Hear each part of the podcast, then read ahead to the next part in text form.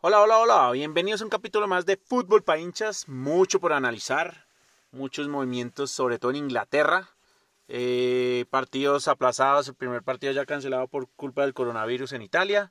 Bueno, vamos a ver, vamos a ver en España, digamos que buenos análisis que se van a hacer y comenzamos. Bueno, comencemos por la liga más emocionante de todas, la Premier League. Inglaterra, qué liga tan brava. Vamos a comenzar por analizar los partidos del sábado. Me vi completo el del Everton contra el Brighton, eh, contra el Brighton en Hove Albion. Y Dios mío, Everton, el líder de Inglaterra, toca decirlo con James y Mina. El equipo de Colombia, porque estoy seguro que muchos colombianos estamos haciéndole mucha fuerza al Everton. Arranca esta liga con 12 puntos. Eh, solamente lo puede igualar en puntos el Aston Villa que tiene un partido menos y tiene 9. De resto nadie más lo puede igualar. Entonces, qué emoción de verdad ver a James. Además, se jugó un partido, dos goles, asistencia para Mina, Mina gol. Mejor dicho, fue el partido perfecto para Colombia.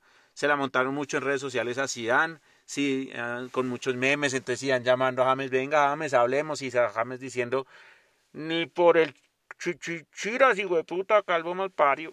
Entonces, no, la verdad, la verdad que, que nos alegra montones en Colombia, pues que James esté volviendo a su nivel, que esté a la figura del Everton, porque pues para eso lo llevaron. Eh, y obviamente pues que Mina marque y que y Mina jugó un partidazo, tuvo dos cierres providenciales, uno en un remate que alcanzó a, a pararlo y otro un centro que tiraron y él, lo y él se alcanzó a barrer también aprovechando obviamente su, su gran estatura y como se barre, de verdad me pareció espectacular Mina. Entonces, de verdad que muchas alegrías el Everton, ¿por qué no soñar? Soñemos. El, eh, recordemos que ya ahorita vienen las fechas de selección, entonces pues eh, van a estar un poco quietas las ligas europeas, pero hay que soñar, hay que soñar con que va a pasar algo, con que el Everton va a pelear por lo menos para Champions League y esperar a ver cuando se empiece a enfrentar con los otros grandes. Ya le ganó al Tottenham, pero pues esperemos que se enfrente con el Liverpool, que es el próximo partido, y que se enfrente con el City, con el United. Pero bueno, pasemos digamos a otro equipo. El Chelsea le gana 4-0 al Crystal Palace. Dos goles de penal de Jorginho. Shewell y Soma, como siento que poco a poco el Chelsea va ya ahora sí como engranando el equipo y va asumiendo su rol de favorito. Entonces, bueno, con siete puntos. Eh, a 5 del, del líder Everton, pero bueno, bien. El Leeds United empató con el Manchester City en un partido que el City tuvo, pues obviamente muchas más opciones. Eh, tuvo 14 remates contra 9, pero ojo a esta estadística, el City no pudo rematar al arco sino una sola vez que fue el gol de Sterling y el resto todos por fuera. Entonces le está faltando efectividad a este City. No jugó Eric García, y, eso digamos que incrementa el, rumor que el Barcelona está haciendo los últimos intentos entre hoy y mañana por, por contratarlo, hoy domingo y mañana lunes que se cierra el mercado de fichajes. Esperemos, esperemos que lo logre porque pues yo sé que el Barcelona estaba mal, pero, le, pero ya lo vamos a hablar del Barcelona en el cual si no llega Eric García creo que eh, no es necesario. Estamos, estamos entre comillas bien, justos con cuatro centrales y ya, pero igual, estamos entre comillas bien. Bueno, pasemos a los partidos del domingo de la Premier League, en el cual el Arsenal le gana al Sheffield United 2-1. El Leicester, el Leicester City pierde 0-3 de local contra el West Ham. Y el West Ham da el batacazo. Y el Leicester que podía igualar, iba digamos invicto igual que el Everton y ganando sus tres partidos, pues pierde y pierde esa opción de ser líder junto al Everton. Entonces le queda ahí solo la punta al equipo de Ancelotti, James y Mina. Entonces, bueno, la Leicester pues falló otra vez. Eh, esto, esto, es lo que pasa en Inglaterra. Eh, pierden contra equipos eh, increíbles. La verdad es que no, uno, uno no, no, lo comprende muy bien porque uno dice, pucha, pero ¿cómo, ¿cómo van a perder con, contra el West Ham? Pero bueno, perdieron. el Arsenal le ganó 2-1 al Sheffield United y el Arsenal se pone a nueve puntos, está cerquita también, está muy parejo, está y hay dos sorpresas que pasaron el domingo y es la goleada del Tottenham 6-1 sí sabíamos que era un partido que en el papel podía estar para el Tottenham por, porque es un equipo más consolidado. El Manchester todavía está como en formación, pero 6-1 me parece abrupto este marcador. Es una vaina increíble y empieza ganando el Manchester United. Después lo empata el Tottenham y se va adelante el Tottenham y después una jugada de tiro de esquina que yo les digo la verdad, si el VAR hubiera interferido, tenía que haber echado a los dos, pero pues no, no intervino el VAR y el árbitro solamente vio el golpe del jugador Anthony Martial del Manchester United, entonces lo expulsan, bien expulsado me parece, pero creo que la Mela también merecía la roja.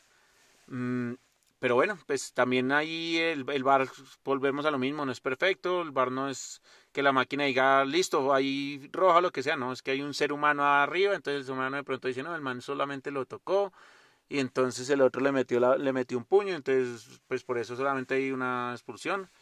Eh, después, y la figura son con eh, dos goles y una asistencia. Entonces, pues son la figura de este equipo. Kane también dos goles. Eh, muy bien, la verdad, el Tottenham como que se recupera de, de, lo que venía, no estaba tan bien el Tottenham. Entonces ya llega a siete puntos, entonces ahí empieza a pelear. y el otro resultado sorpresivo es Aston Villa, ojo con esto, Aston Villa 7, fue pucha, casi igual a la humillada de, del Barcelona contra el Múnich. 7, Liverpool 2. Salah salvó al Liverpool de la humillación histórica. Creo que puede ser una de las humillaciones más históricas del Liverpool. Pero no sé qué pasó. Liverpool formó con toda su titular, Van Dijk, Gómez, Alexander Arnold Robertson. En el arco no estuvo Allison, sino estuvo Adrián. Pero el resto estuvo todo, el equipo. Keita, Fabiño, Winaldum, Diego Jota, esta nueva contratación, Firmino, Salah. Eh, la verdad no sé, no sé qué pasó. Pues 7-2 en el cual el único titular indiscutible que no estaba era Salah, pero pues Diego Jota es la contratación pues de, de figura de este, de este Liverpool.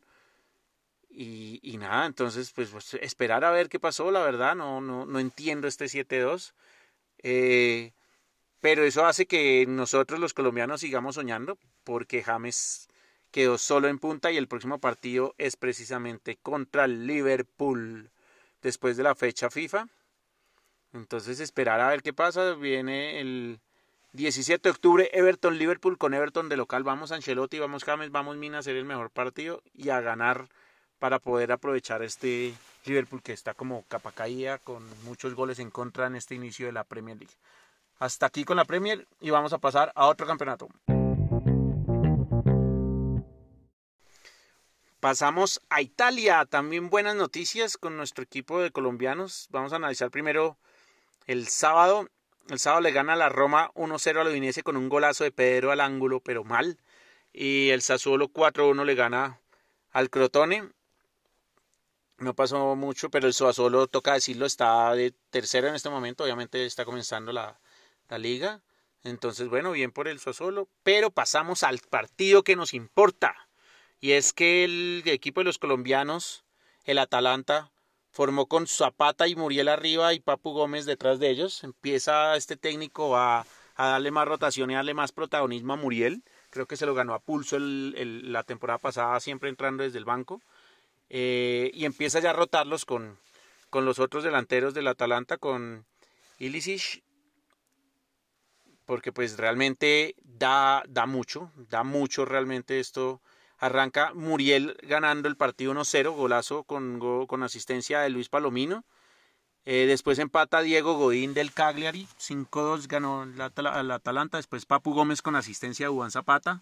Después pasa con asistencia de Robin Groens gol y después Zapata con asistencia a través de Palomino. Eh, entonces aquí digamos que ya Zapata una asistencia un gol. Después el 4 lo hace Joao Pedro.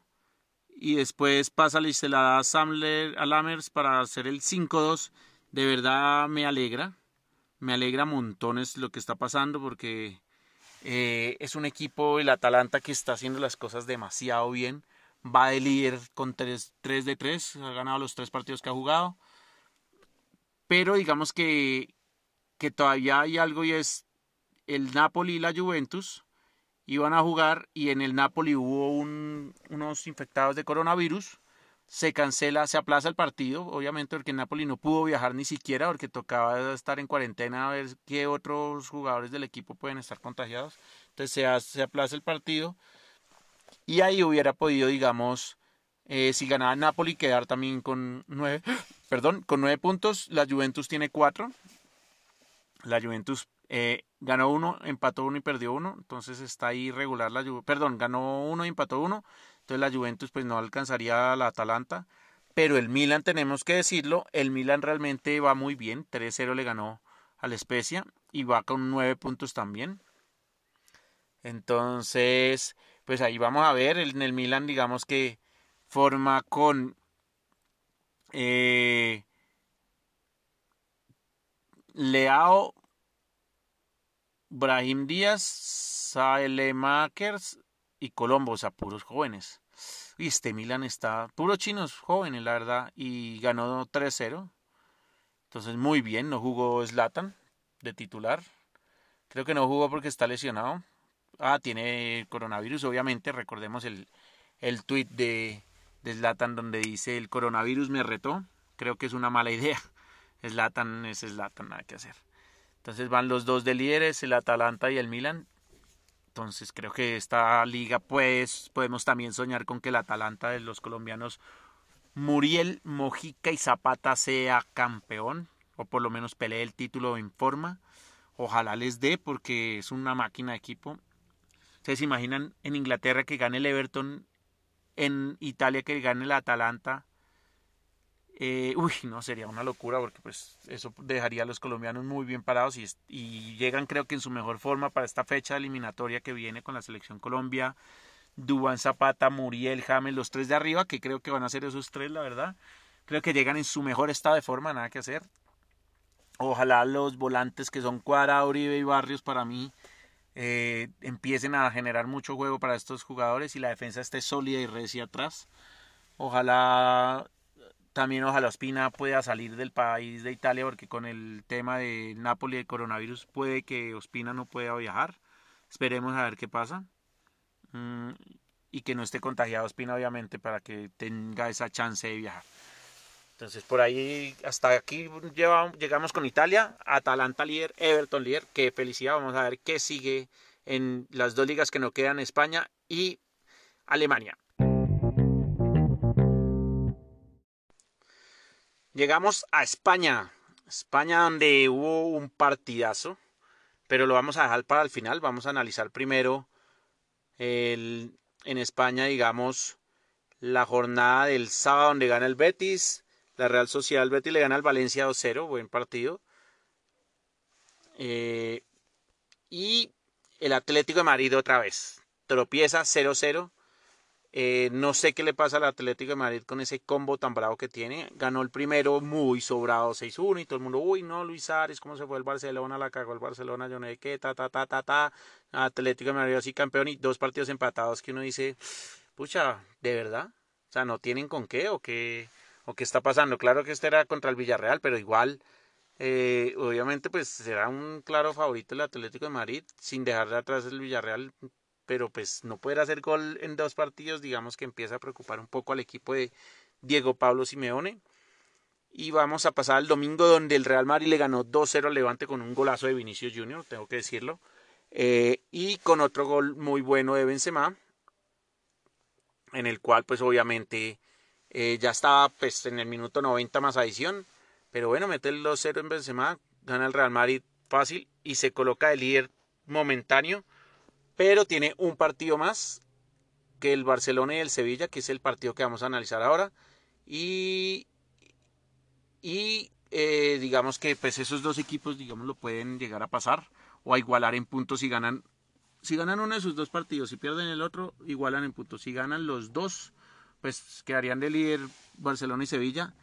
Y analizando el juego del, del Barcelona-Sevilla, obviamente me lo vi completico. Les tengo que decir que este Sevilla es una máquina. Qué equipo para jugar. Lopetegui los tiene jugando divino. Arrancó ganando un, eh, con, con, gol de su goleador de Young, Luke, de Jong. en una jugada de tiro de esquina corto donde Ansu Fati está marcando al que recibe el balón, pero Ansu Fati no es un marcador, entonces lo sacan fácil, tiran el centre, rechazan, pero queda el rebote y el rebote Luke de John lo coge y le mete un riendazo que Neto no alcanza a sacarla, sí la toca, pero no la puede sacar. Pero después una jugada de Messi que le tira a Jordi Alba, la típica jugada de siempre entre Messi y Jordi Alba que a la espalda del lateral derecho. Jesús Navas llega muy forzado y deja el balón pagando y Coutinho estaba muy atento y hace su primer gol de la temporada. Coutinho, la gran figura de este equipo. Pero tiene que jugar en la mitad porque después, después digamos que salió, Griezmann y salió Fati por Trincao y por Pedri que están jugando bien, hay que decirlo. Y Coutinho se fue a jugar un momento a la derecha, eh, perdón, a la izquierda, y ahí Coutinho se pierde. Él tiene que ser el eje del equipo, él tiene que ser el 10, el volante puro que arma y todo, y ahí es mucho. Griezmann, Griezmann, ¿qué podemos decir de Griezmann? De verdad que el barcelonismo no tiene tanta paciencia, hace un trabajo defensivo brutal, o sea, se pone como un volante más de verdad, marca muy bien, eh, ocupa espacios, pero en ataque le está faltando y tuvo un par que llegó mal y, y el arquero una casi que se la alcanzó Griezmann y la otra le, pegó por fuera. Griezmann tiene que definir, tiene que ser el goleador de este equipo. En su patio hoy no pudo. Jesús Navas lo anuló. Mm, Messi también estuvo muy perdido. Coutinho, digamos que con el gol, digamos, salva Barcelona y, se mostró mucho, hay que decirlo. Frankie John y Sergio Busquets hoy estuvieron muy fallones. Hoy fallaron mucho los dos. Y se estrenó la perla y la gran contratación por ahora del Barcelona, ojalá llegue Eric García, pero se estrenó Serginho Dest porque, Luis, eh, porque Jordi Alba salió lesionado, ojalá no sea nada grave, ojalá sea solamente una molestia en la cadera o algo, porque sí, sí preocupa quedarnos sin lateral, claro que viene fecha FIFA, van a, a descansar dos semanitas, pero preocupa porque el Barcelona, después de la fecha FIFA, eh, viene Getafe Barcelona, y después viene Barcelona por las Champions. Y después viene el clásico contra el Real Madrid. Entonces necesitamos que Jordi Alba llegue al clásico porque Serginho Des tiene que jugar por derecha. Obviamente Sergi Roberto no va a ser el titular, sino Serginho Des con Jordi Alba. Entonces esperemos que Jordi Alba llegue para que no haya sido nada grave. La verdad fue un partido muy entretenido en el cual los dos equipos eh, separaron muy bien el campo, la posición muy repartida, 52 para el Barcelona, 48 para el Sevilla, 10 remates del Sevilla, 11 del Barcelona. Ojo a esta estadística que dice mucho, digamos, de quién estuvo un poco más encima del partido, que fueron 6 remates a puerta del Barcelona contra uno del Sevilla. O sea, ahí se nota que el Barcelona tiene... Mm, no es que haya estado más encima, perdón, corrijo. Fueron 11 remates total contra 10, estuvo muy parejo realmente, pero tiene mejor punch que el Sevilla porque aquí todos los remates, o sea, más de la mitad de los remates va para el arco, mientras que el Sevilla solamente uno el gol. Entonces, pues ahí es donde el Sevilla está fallando, le falta un poco más de, de punch, pero qué equipo el Sevilla, verdad, me, me, me enamora este, este Sevilla. Creo que tiene muchas chances de ganar. El Barcelona viene por buen camino, pero el Barcelona se está reinventando y va a ser un año de transición. No creo que, si el Sevilla mantiene este ritmo, no creo que el Barcelona sea capaz de, de ganarle. Eh, obviamente pues dependemos también de todo, pues es un año muy largo obviamente y, es una temporada típica, esperar a ver, pero como viene Sevilla, tiene todas las chances de ganar. De verdad, felicitaciones al Sevilla, quedo contento con el juego del Barcelona, no lo hizo nada mal, eh, pero, pero digamos, este Cundé, este central del Sevilla es una máquina, pucha, le quitó todos los balones a todos, no deja a nadie, es una máquina. Diego Carlos estuvo al límite de cometer penal, alcanzó a tocar el balón y eso lo salvó. Pero bueno, de verdad muy bien, el árbitro bien, el bar bien, no pasó nada. Hubo una mano ahí que obviamente eh, la pidió Sergi Roberto, pero una mano muy fortuita al juego y está bien que no la piten. Entonces, de verdad que muy buen partido, pero el Barcelona tengo que decirlo también dio lo suyo contra el mejor equipo para mí de la liga en este momento. Y estuvo muy parejo. El Barcelona tuvo dos, Trincado se comió uno, pero clarísimo, clarísimo que se la sacó el arquero. Y Frankie John Kunde le sacó uno también, claro, claro, claro. Dios mío, esos dos los grité. Porque yo dije, ganamos el partido más duro y ahí sí me emocionaba yo a soñar con esta liga. Pero por ahora, con calma. perdón, toca ganar los dos partidos que nos que tenemos que nos que estamos debiendo para igualar al Real Madrid en la punta y poderlo pasar. Entonces, vamos a ver, el Real Madrid creo que despertó, creo que tiene que jugar así, Vinicius, Benzema y Asensio, esa es la titular arriba, creo que se dio cuenta Zidane. Eh, tal vez lo que decían estaba poniendo a Jovic de titular para que lo vieran jugar los otros equipos y que lo pudieran vender. Creo que no lo vendieron. Se dieron fue a Borja Mayoral. Entonces, bueno, esperar. Esperar porque si el Real Madrid se despierta tiene mucha nómina también. Entonces, creo que ser una liga interesante. Ahí cuatro equipos, Sevilla en su orden, Sevilla, Barcelona, Real Madrid y Atlético. Que el Atlético si logra despertar va a ser muy bueno. Y hasta ahí nos vamos con España y pasamos a Alemania. Bueno, pasamos a Alemania, donde solamente vamos a hacer un análisis rápido de mi jugador favorito y de el Bayern München. Eh, entonces, en Alemania ganó el Borussia Dortmund 4-0 con un partidazo de Haaland brutal. Le hacen dos pase gol. Le hace pase gol Giovanni Reina. Dos pase gol hace Giovanni Reina. Este jugador pinta bien también Giovanni Reina y Erling Haaland no falla. Dos goles. Y al final, Haaland arranca desde su propio campo. Se, en velocidad se los lleva a todos. Y le llega Paslak. Y Haaland, en vez de definirlo, porque estaba solo contra el arquero, se la toca a su compañero. Entonces, figurón Haaland de verdad, porque además es un 9 que tiene esa visión de decir: Yo no tengo que hacer todos los goles yo también puedo ser asistidor. Y pucha, es una máquina. 17 goles en 18 partidos. En los últimos 18 partidos ya 17 goles. Es una máquina este chino. De verdad que me encanta este jugador. Creo que va a ser el 9 del futuro. Una máquina para hacer goles, para definir, para desmarcarse. Además es una vara. Entonces salvaje. Y el domingo jugó Bayern München contra el Hertha Berlín partidazo 4-3, arrancó con tripleta de Lewandowski, eso sí, obviamente sigue siendo un 9 brutal. Arrancó 2-0, después John Córdoba, el colombiano, hace gol por el Hertha.